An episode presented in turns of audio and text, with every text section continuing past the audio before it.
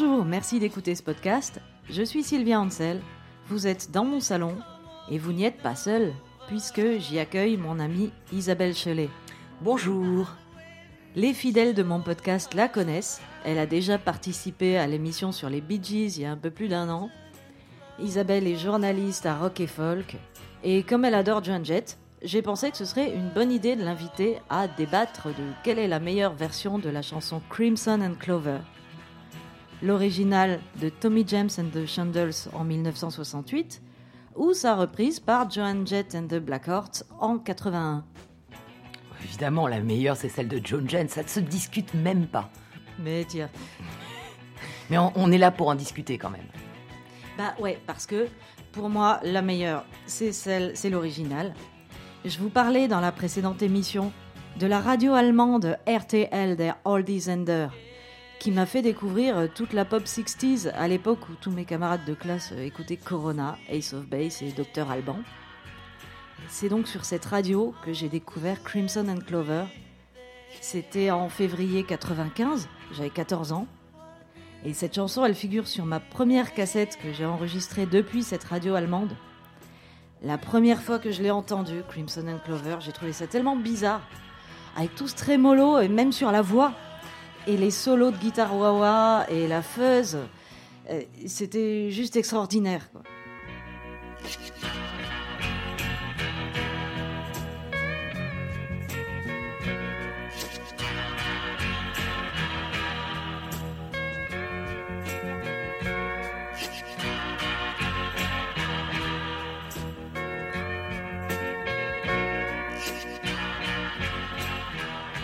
Comme le présentateur euh, de la radio parlait en allemand, ce qui est logique sur une radio allemande, ben j'y comprenais rien.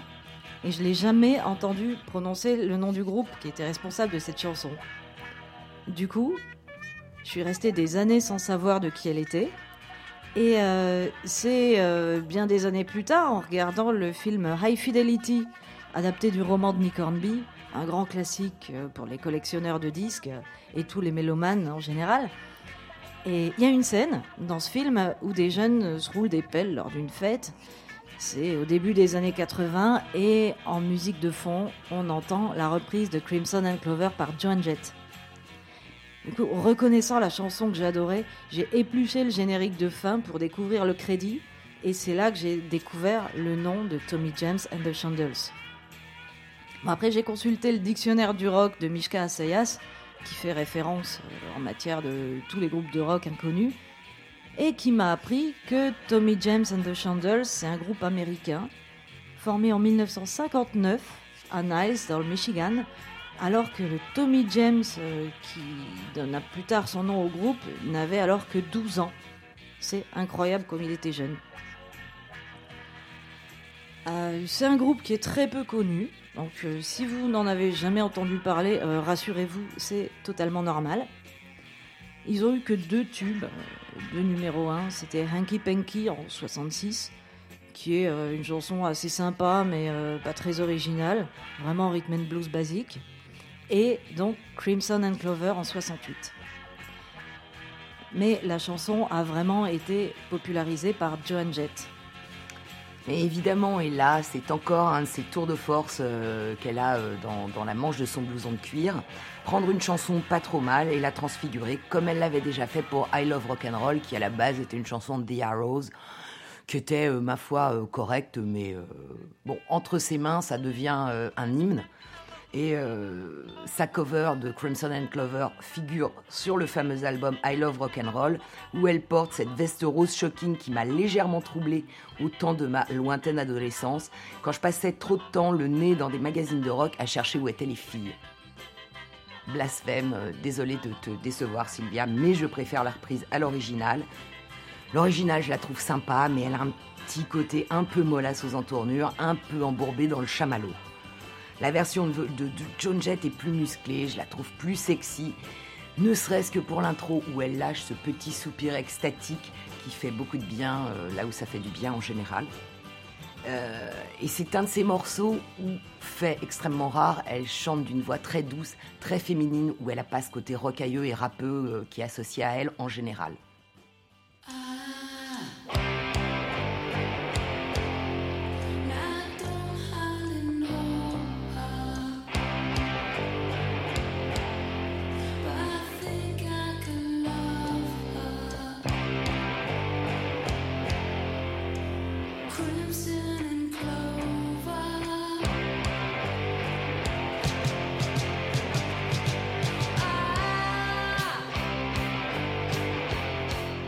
C'est vrai que c'est une bonne version, mais je la trouve quand même un petit peu, bourrine quand même au niveau des guitares et surtout, euh, elle, a complètement simplifié. Même le riff, euh, elle le joue en accord power chords, alors que l'original était en accord ouvert, donc euh, un petit peu plus riche au niveau des harmoniques. En plus, sur l'original, ça reste extrêmement mélodique, c'est très beau, mais c'est vaporeux en fait, c'est complètement psyché. J'avais jamais rien entendu de pareil avant. Ce titre, il me rendait folle, mais quasi littéralement. Je l'écoutais au casque, ça me faisait plonger dans une sorte d'état second. C'était tellement génial que j'avais envie de devenir cette musique carrément. Avec ses sons, avec ce trémolo, tous ces effets euh, complètement mélangés. On, a même limite l'impression que c'est une démonstration de toutes les possibilités du studio 16 pistes, parce que ça a été enregistré au tout début du 16 pistes. Enfin, je trouve que c'est un tour de force. Ah, c'est un tour de force et moi alors j'avoue que la chanson je l'aime beaucoup, c'est de la chanson à texte comme je les aime, c'est-à-dire qu'elle n'est pas engagée du tout. Il y a des paroles qui sont posées là uniquement pour, euh, pour que ça sonne, pour que ce soit joli, parce que ça ne veut rien dire. Crimson and Clover, euh, il n'y a aucune signification. Bah, crimson signifie pourpre, euh, Clover c'est le trèfle. ce serait la plante préférée de Tommy James et le pourpre, ce serait sa couleur préférée. Après, il y a une autre théorie qui dit que ces deux termes associés lui seraient venus en rêve.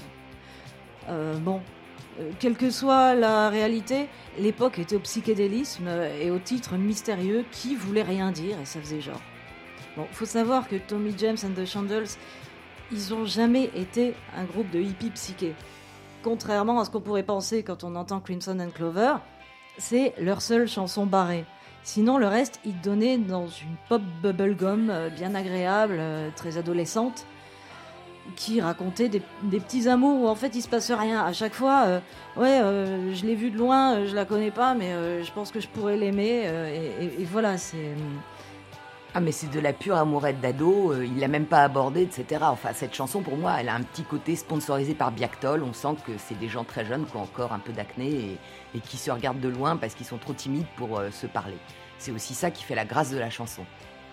C'est vrai, c'est vrai. Mais bon, on a quand même l'impression que les paroles sont un peu mises là juste pour faire sonner. Ah mais C'était un prétexte. Euh, alors, les amateurs de ragot, euh, quand la version de Joan Jett est sortie, ont tout de suite remarqué euh, qu'elle n'avait pas changé le pronom et que donc c'était assez drôle parce qu'une fille bah, chante une déclaration d'amour à une autre fille.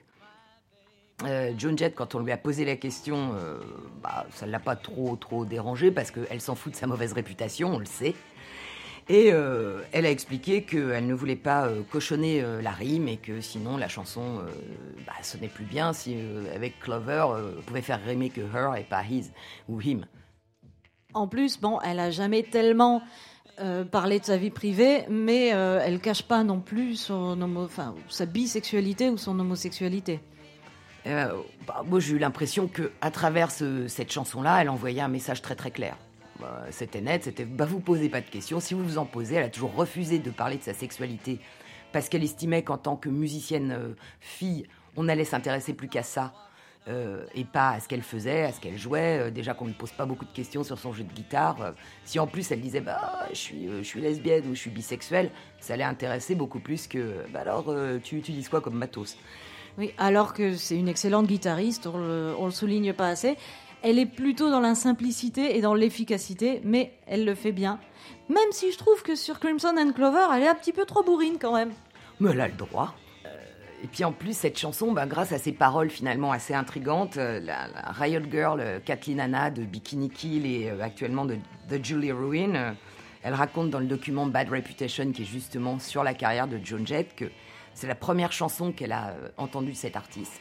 Et que ça l'a immédiatement scotché parce que elle entendait une fille faire une déclaration d'amour à une autre fille.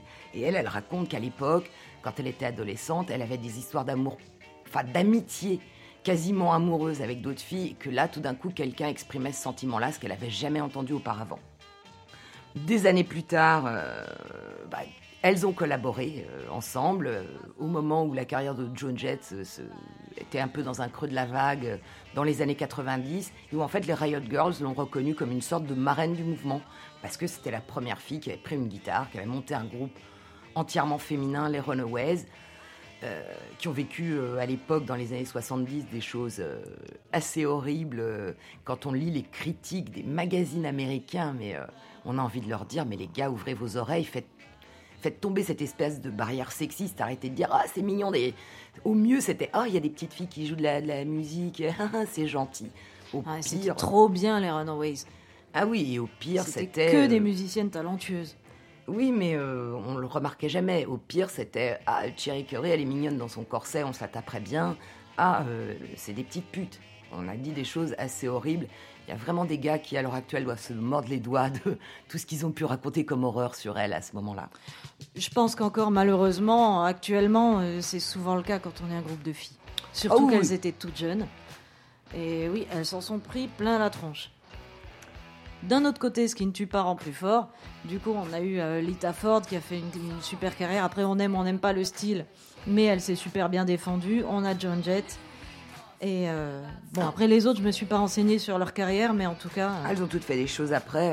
Bah, il y en a même une qui a repris ses études et qui récemment a participé à un équivalent de questions pour un champion aux États-Unis. Comme quoi le rock mène à tout. Absolument.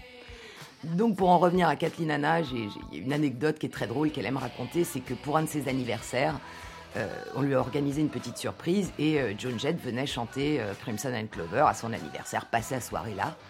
Et comme elle est bien urbaine et bien sympathique, au moment de repartir, il y a la tante de Kathleen Anna qui habite pas loin de chez elle dans le New Jersey et Joan Jett lui a dit bah, Je vous raccompagne, madame Tata de Kathleen Anna, parce que je ne sais pas comment s'appelle cette dame. Et la tante de Kathleen Anna euh, est montée en voiture avec elle et racontait après à toutes ses voisines et ses amis et à toute la famille que oh, elle était rentrée en voiture, euh, dans une belle voiture de sport avec cette très gentille imitatrice de Joan Jett, qui était bien gentille et bien sympa. Et euh, Kathleen Anna, jusqu'à aujourd'hui, ne peut pas la convaincre de lui dire mais c'était la vraie. Parce que sa tante lui dit mais enfin, la vraie Joan Jett serait pas venue à ton anniversaire te chanter une chanson. Nul n'est prophète dans sa famille. Faut le savoir, les enfants. Sinon, euh, bah, mon anniversaire, euh, c'est le 9 mars. Si vous voulez inviter Tommy James and the Chandles à venir me jouer Crimson and Clover chez moi, il n'y a pas de souci. Écoute, j'ai déjà envoyé un email. On a réservé les billets d'avion, mais c'est une surprise. bon, ceci dit, comme le veut le principe de ce podcast, j'ai enregistré dans mon salon une reprise de Crimson and Clover et je me suis vachement éclatée avec les effets. En fait, euh, comme je vous le disais tout à l'heure, il y a beaucoup de trémolo en fait sur toutes les guitares, euh, même sur la voix à la fin, qui est mélangée avec de la reverb. Il y a de la guitare wah il y a de la guitare fuzz. Et euh, bah, sur ma version, en fait, j'ai choisi de prendre ma guitare 12 cordes pour donner encore plus d'ampleur au truc, parce que donc une 12 cordes, les cordes sont doublées. 2 x 6, 12. Et donc je l'ai branché sur une pédale de trémolo plus une pédale de reverb. J'ai mis du gain sur mon ampli Vox qui sonne comme une petite saturation sans que ce soit de, la grosse distorsion à la Joan Jett. Et euh, bon, bah, il y a eu le moment des solos. Mais alors attends, euh, Sylvia, tu es en train de nous parler de technique. cela voudrait-il dire que les filles peuvent s'y connaître vaguement en technique? Tu voudrais donc dire qu'elles ne savent pas jouer que de la guitare fold acoustique pour parler euh, de leur peine de cœur. Je suis assez surprise quand même là. Eh ben écoute, euh, tu vas tomber des nues, Isabelle. Je sais utiliser euh, les pédales et les amplis. Je commence même à maîtriser un peu le logiciel pour faire du son et du mix.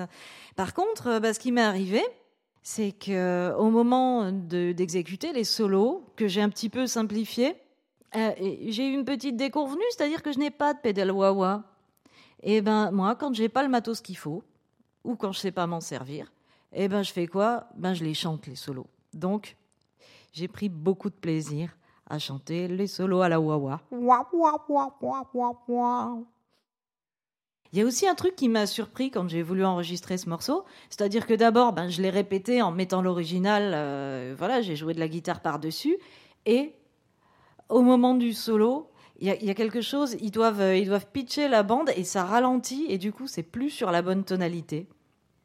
C'est complètement irréel et c'est peut-être ça qui donne aussi son côté très étrange au morceau où c'est vrai quand on l'écoute on est un peu perdu dedans et ça revient en fait à la fin.